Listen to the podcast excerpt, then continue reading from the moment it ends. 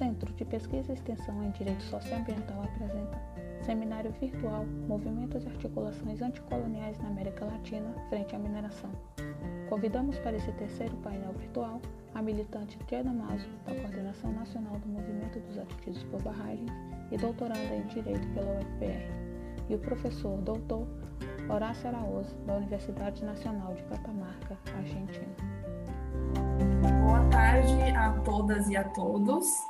Meu nome é Juliana Salles, eu sou doutoranda em Direito na Pontifícia Universidade Católica do Paraná, na PUC, e também faço parte do Centro de Pesquisa e Extensão em Direito Socioambiental, o CEPEDES.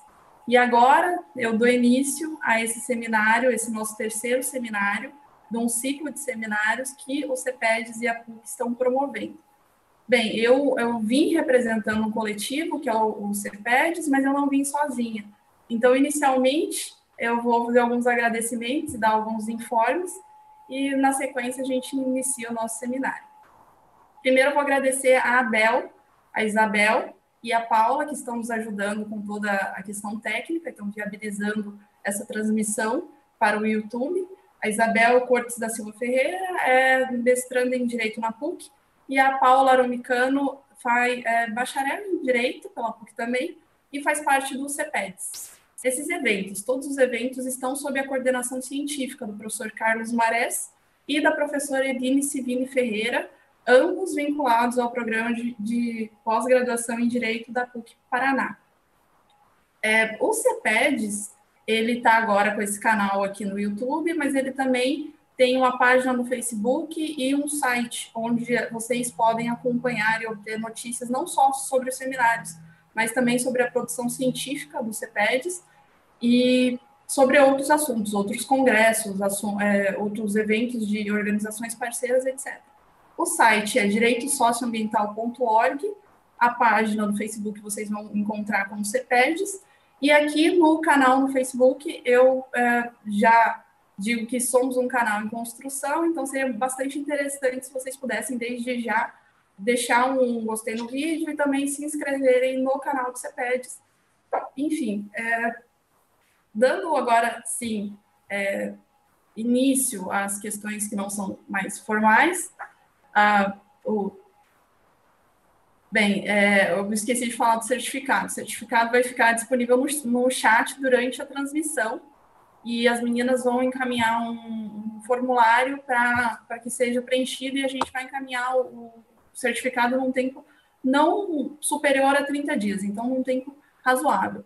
A gente vai funcionar da seguinte forma: eu vou abrir a palavra aos palestrantes. Na sequência, nós teremos perguntas. Então, vocês podem encaminhar as perguntas direcionadas ou não a, a cada um dos, dos, participantes, dos palestrantes.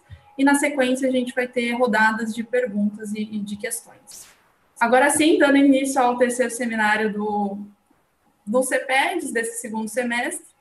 Esse seminário, na realidade, ele foi pensado para discutir Todos eles, os seminários que aconteceram em julho, em agosto e agora, e que vão até dezembro, eles foram pensados para discutir questões que sejam é, necessárias de discussão, especialmente nesse momento em que a gente está passando de agravamento de determinadas situações e, de determinados processos.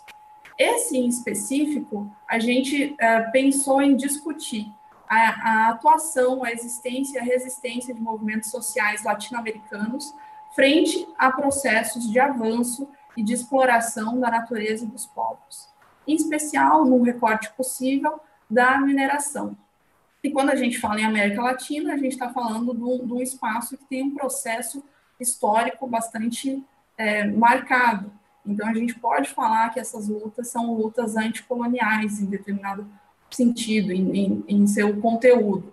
E para conversar sobre isso hoje, eu quero agradecer muitíssimo a Tiana Mazo e ao professor Horácio Machado Araoz por aceitarem o convite, por, pela disponibilidade e por estarem aqui hoje para essa conversa com a gente. Realmente fiquei bastante feliz e contente, satisfeita de poder estar aqui entre os dois, ainda que não fisicamente. Pois bem, a, o professor Horácio Machado Araoz, ele é pesquisador e investigador da equipe de Ecologia Política do Sul do Centro de Investigações e Transferência de Catamarca, e do Conselho Nacional de Investigações Científicas e Técnicas da Argentina. Também participa da CLACSO, que é o Conselho Latino-Americano de Ciências Sociais, e é diretor do doutorado em Ciências Humanas na Universidade Nacional de Catamarca. Além disso, ele é autor é, de artigos que dizem respeito à mineração, ao pós-extrativismo, alternativas ao desenvolvimento, e também tem um livro recentemente publicado no Brasil, cujo título é Mineração, o título em português, é Mineração, Genealogia do Desastre, o extrativismo na América como origem da modernidade. E, na sequência, a gente tem também a Tiena, a Tiena Fernandes Masso, que faz parte da coordenação nacional do Movimento dos Atingidos por Barragens, do MAB.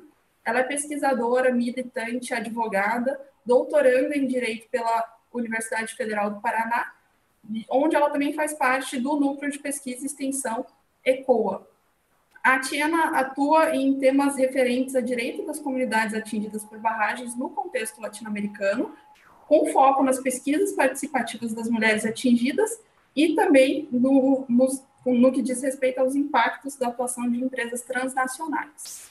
Bem, tido isso, apresentados os, os nossos convidados, eu tenho o gosto de passar a palavra primeiramente ao professor Horácio, para que faça suas colocações. Então, pode ficar à vontade, professor, y na secuencia a gente retorna. Bueno, muy bien. Eh, buenas tardes. Eh, es un gusto estar eh, convidado en este espacio para reflexionar y compartir también con la compañera Jena. quiero agradecer al profesor Carlos Marés y a todas las colegas y compañeras que hacen parte del programa de formación en Derecho Socioambiental, ahí de la PUCI. Y bueno, quiero disculparme porque voy a hablar en otra lengua colonial, no el portugués, sino el español. Eh, y voy a procurar eh, hablar lentamente para facilitar la comprensión. Em,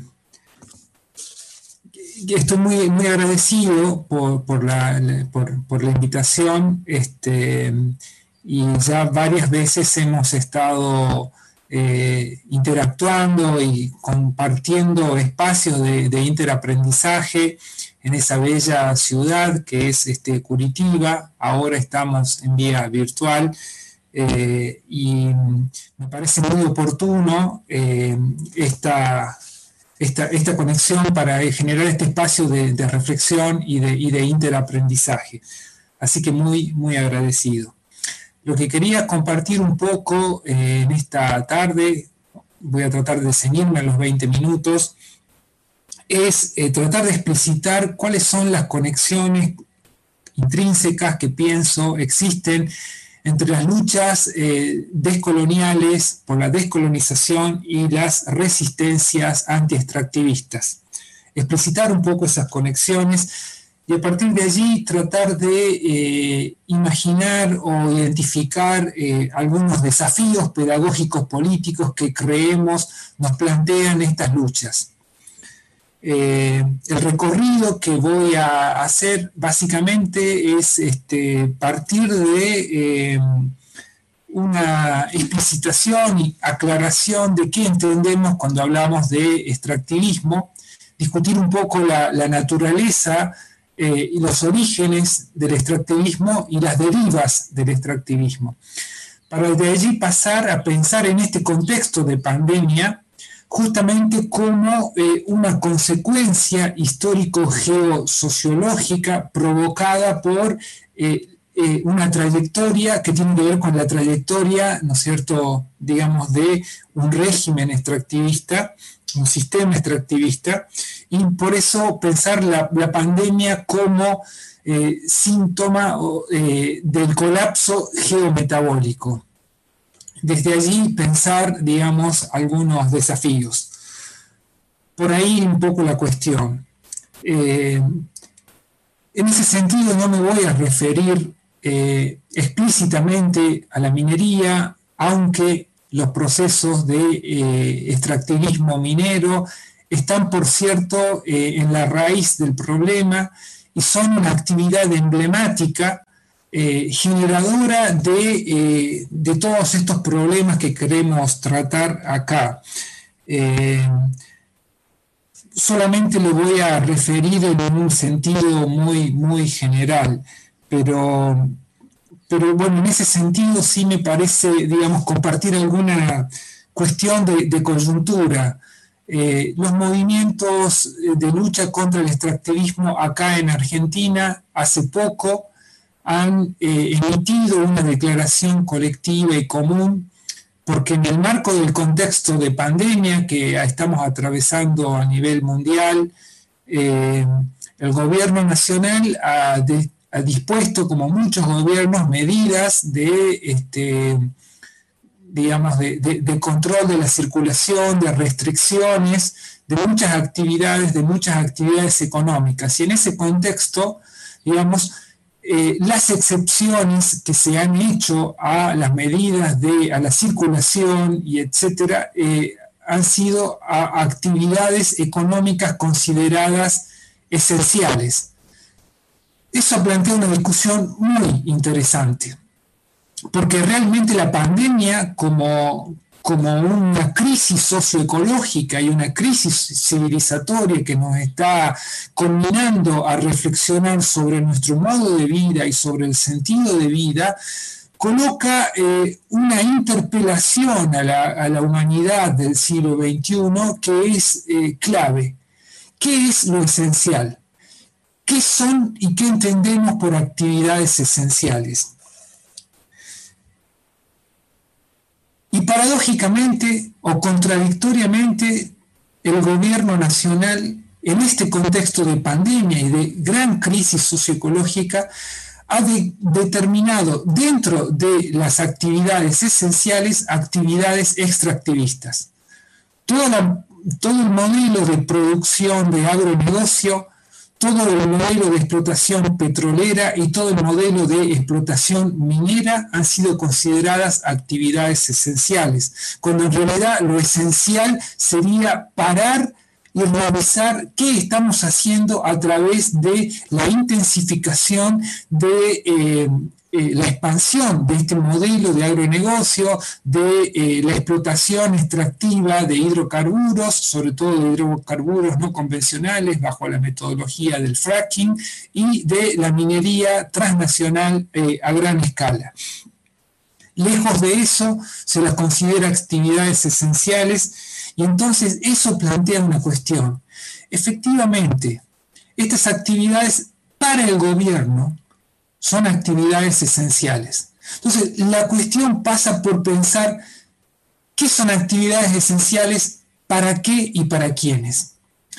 En este caso es evidente que la minería hace parte del nervio central de la base económica y del poder político del sistema hegemónico mundial y como tal, la minería, como la explotación petrolera y como el sistema financiero en general, son una actividad esencial. Eh, el capitalismo, el régimen capitalista colonial, patriarcal, no puede permitirse parar este modo de explotación. En ese sentido, la minería es emblemáticamente una actividad esencial para el sistema.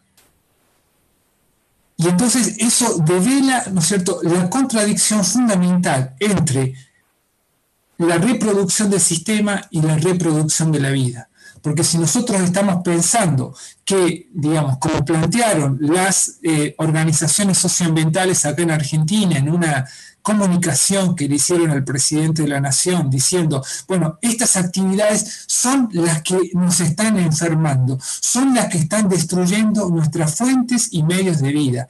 Lo esencial no es continuar esta explotación, sino detener estas explotaciones, pedir una moratoria del modelo de agronegocio, una moratoria de eh, los procesos de fumigación eh, a gran escala con eh, con glifosato, que supone, ¿no es cierto?, la expansión de los monocultivos de soja y de los monocultivos forestales, pedir, pedir una moratoria del fracking y de la minería transnacional a cielo abierto, digamos, eh, era lo, esencial para la vida. Entonces, eso me parece que plantea la contradicción fundamental entre el régimen de acumulación y reproducción del capital versus el sistema de sostenimiento y de cuidado de la vida. En ese sentido, me parece clave, ¿no es cierto?, que esto, esta contradicción devela la naturaleza del extractivismo. Cuando estamos hablando de extractivismo, no nos estamos refiriendo solo ni exclusivamente a, eh, a, una categoría ambientalista, no estamos hablando de un problema de sustentabilidad de ecosistemas, sino que estamos hablando de un concepto político que alude a un patrón oligárquico de apropiación y explotación de la naturaleza. Es un problema político que tiene que ver con cómo la violencia se constituye como el medio de productividad de un sistema social y de un modelo de vida que se plantea como hegemónico, como el único, como el superior, como el más desarrollado. Entonces, el extractivismo no es un problema ambiental, es un problema político. No está circunscrito a determinado proyecto ni a determinada economía local. Es un sistema global. No es una cuestión de tecnologías o de faltas o de déficit de normativas o de regulaciones, sino que es una cuestión civilizatoria. Estamos hablando, ¿no es cierto?, de un, un modo de concebir la existencia basado, ¿no es cierto?, en un régimen de explotación extractiva de eh, la tierra y de los cuerpos. El extractivismo tiene fundamentalmente que ver, ¿no es cierto?, y sus orígenes se remontan al, eh, a la invasión, a la invención de eh, nuestro continente, Avia Yala, nuestra América, afro, indo, eh, americana, ¿no? Eh, tiene que ver con ese patrón de poder y un régimen de subjetividad estructurado bajo la figura del eh, conquistador y colonizador. Efectivamente, el sistema extractivista nace a partir de ese grito de guerra, ¿no es cierto?, originario, que es el grito tierra, que allá el conquistador ¿no es cierto?, lanzó, pensando la Tierra no como, como madre, como sistema vivo, sino como un objeto de explotación y como un botín de guerra. No en vano ese grito, que es el primer grito moderno, es el grito de un varón que viene armado y que usa la violencia como medio de apropiación y de enriquecimiento. Entonces, el extractivismo tiene que ver con ese hábitus, con un patrón de relacionamiento con la tierra, con la naturaleza y entre los seres humanos. Y es lo que está en la base del capitalismo, del colonialismo y del patriarcado. Es un sistema hegemónico que ha hecho de la guerra de conquista colonial y del expolio extractivista de las economías colonizadas su modo eh, de funcionamiento. ¿no?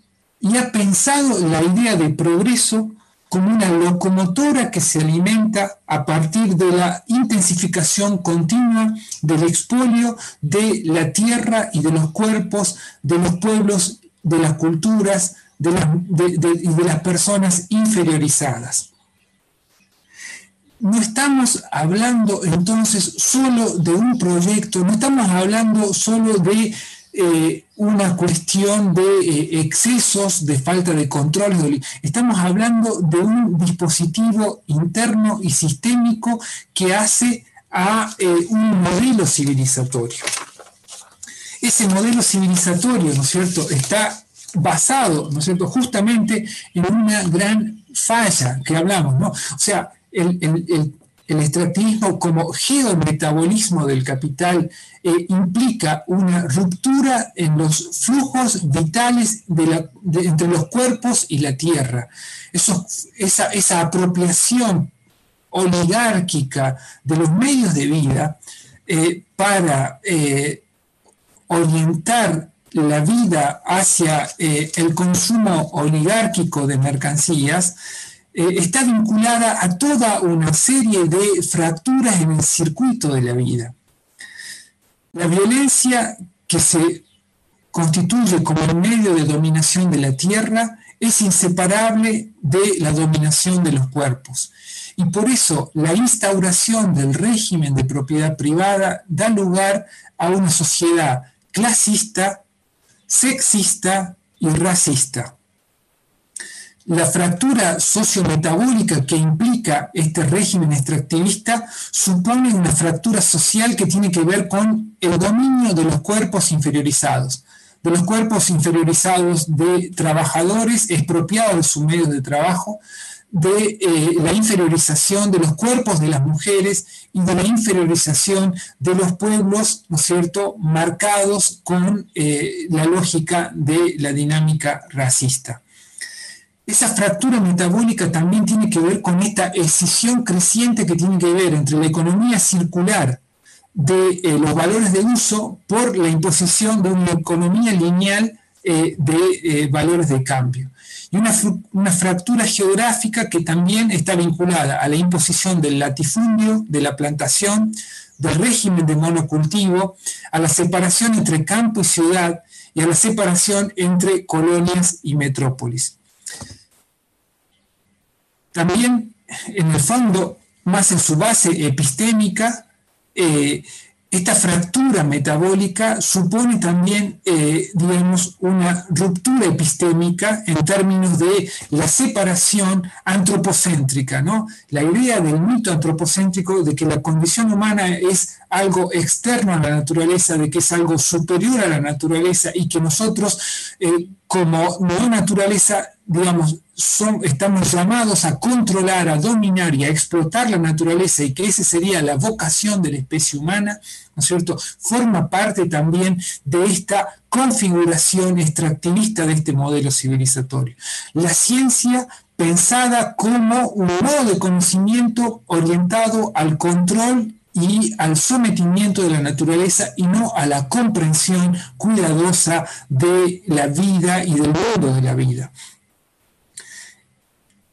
Todo esto es lo que hace, ¿no es cierto?, a la configuración de esta matriz eh, civilizatoria donde el extractivismo aparece como una función geometabólica clave y principal característica de este modelo civilizatorio. Es eso, ¿no es cierto?, lo que nos ha llevado a eh, la situación que hoy estamos viviendo. Tras más de 520 años de este modelo, tras la avanzada, ¿no es cierto?, de esta dinámica extractivista, eh, lo que nos encontramos hoy es un contexto de pandemia. La, pandemia como, como, pandemia global y mundial eh, no es apenas un evento, un acontecimiento, sino que es eh, un hito que está marcando, ¿no es cierto?, una, un nuevo umbral de esta profunda crisis civilizatoria. Nos está hablando, ¿no es cierto?, de eh, un síntoma dramático y grave del colapso geometabólico que ha provocado esta civilización fundada, como dije, en esta dinámica extractivista.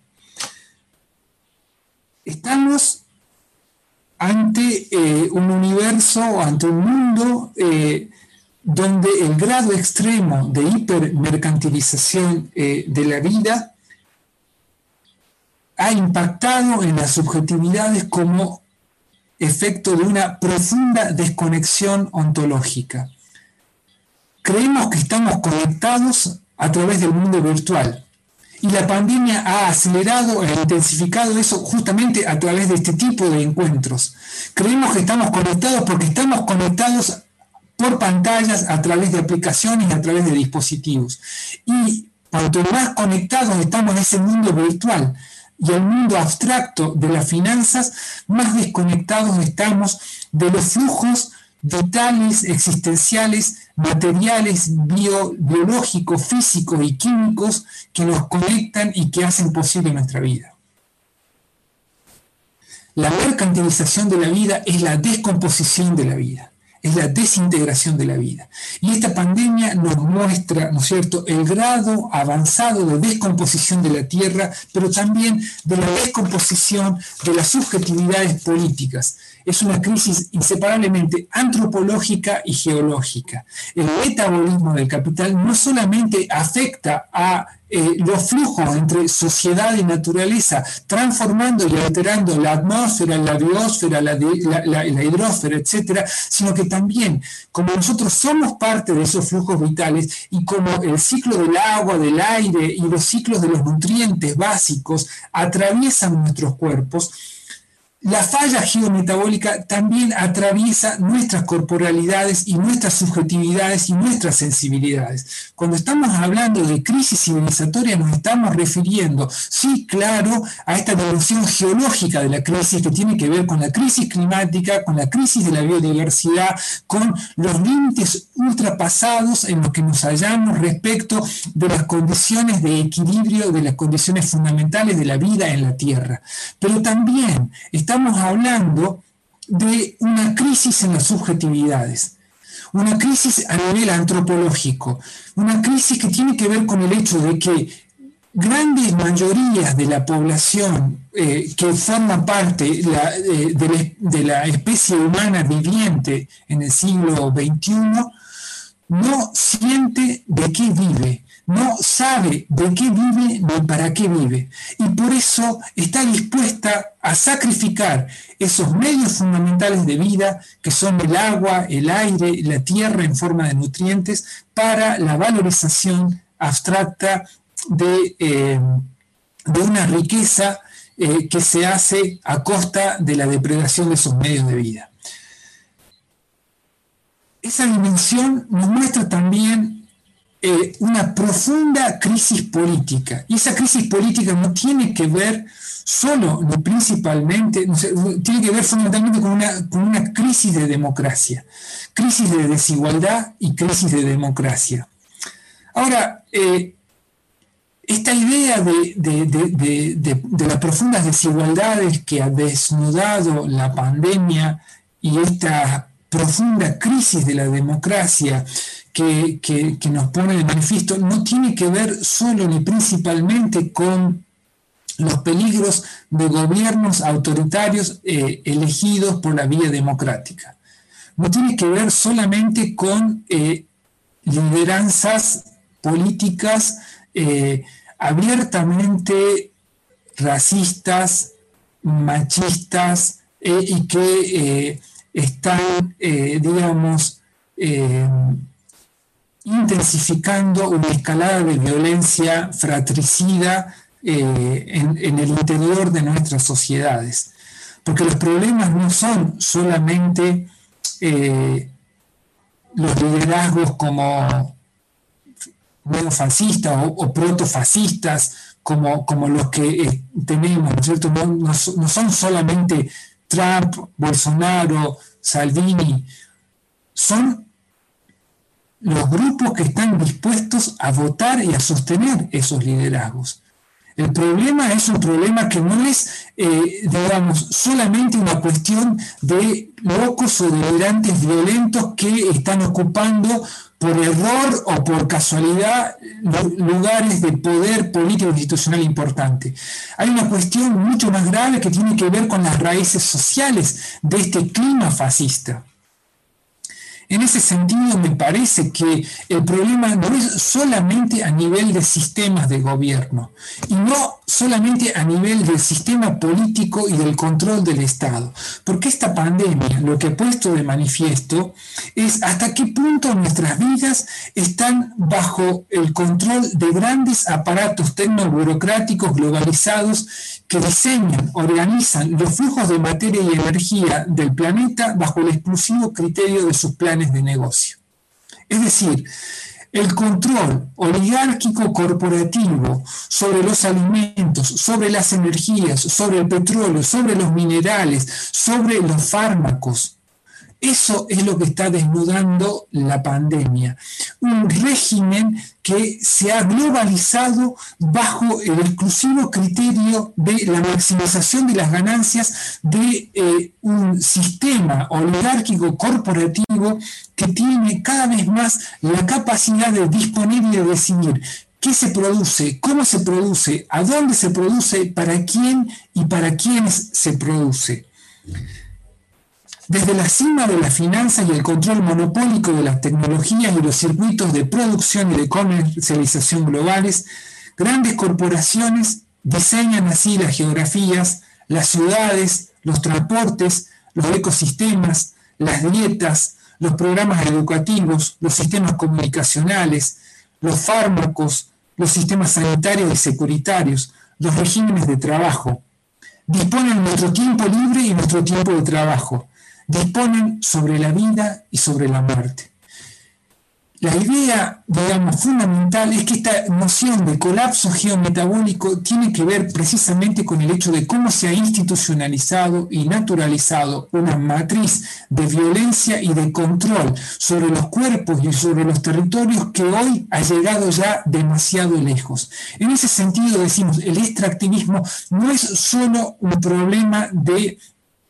Eh, de, un determinado modo de explotación, de un determinado recurso, de una economía, tiene que ver con un patrón de poder que hoy tiene la capacidad de disponer sobre el suelo y el subsuelo, sobre la piel, los cuerpos y los sueños de las personas. En ese sentido, me parece que tenemos un gran desafío. Ya para, para concluir, digamos, en este sentido, yendo un poco a los desafíos pedagógicos y políticos que tenemos, creo que las luchas anti-extractivistas son luchas justamente por la descolonización, pero de nuestros cuerpos y de nuestros territorios, descolonización de nuestros imaginarios. Tenemos que repensar radicalmente la idea de progreso y la idea de bienestar. Tenemos que recuperar la idea de qué entendemos por calidad de vida ¿Qué entendemos por progreso y qué entendemos por desarrollo? En ese sentido, me parece que las acechanzas que tenemos en este tiempo no solamente vienen por parte de las caras de la nueva derecha, que sí son sumamente peligrosas, eh, sino también por los extravíos de la vieja izquierda.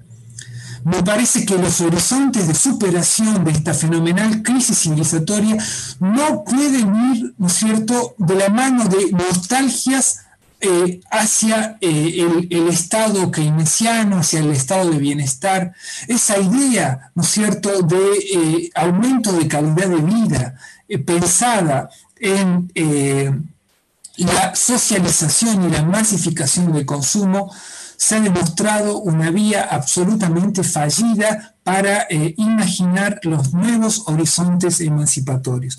Creo en ese sentido que las luchas anticoloniales son luchas de descolonización, las luchas, perdón, anti-extractivistas son luchas por la descolonización de nuestros propios imaginarios, para reconectar, ¿no es cierto?, las conexiones vitales entre cuerpo y tierra, pero también en en el sentido de recuperar la idea de fraternidad y de confraternidad entre eh, los miembros de nuestra propia especie, pero también la confraternidad que significa pensarnos como una especie que vive con y por las conexiones con las otras especies. La especie humana no es una especie desligada de las otras, somos seres convivientes, o sea, vivimos de eh, la vida de las abejas, vivimos de la vida de la biodiversidad.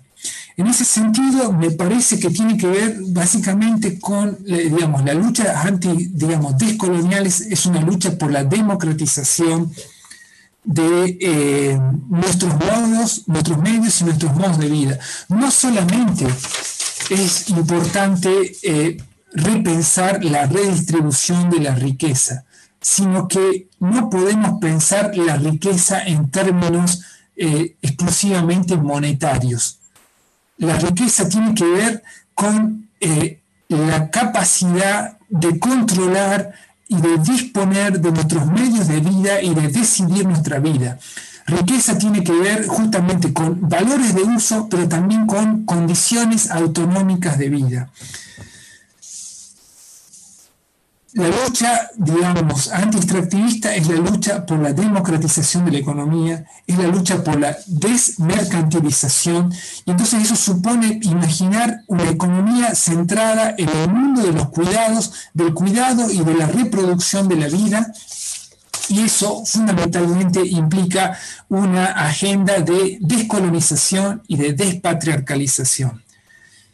Lo de descolonización está clave, es clave, ya lo sabemos, ya, ya, ha sido planteado, ¿no es cierto? Hay una matriz que tiene que ver con cómo determinados territorios, cómo determinadas poblaciones son planteadas como zonas de sacrificio subordinadas a el control, a, hacer, digamos, los subsidios ecológicos de materia y de energía y de fuerza de trabajo para el consumo de patrones oligárquicos, ¿no es cierto?, que están en los sectores privilegiados de, de este mundo.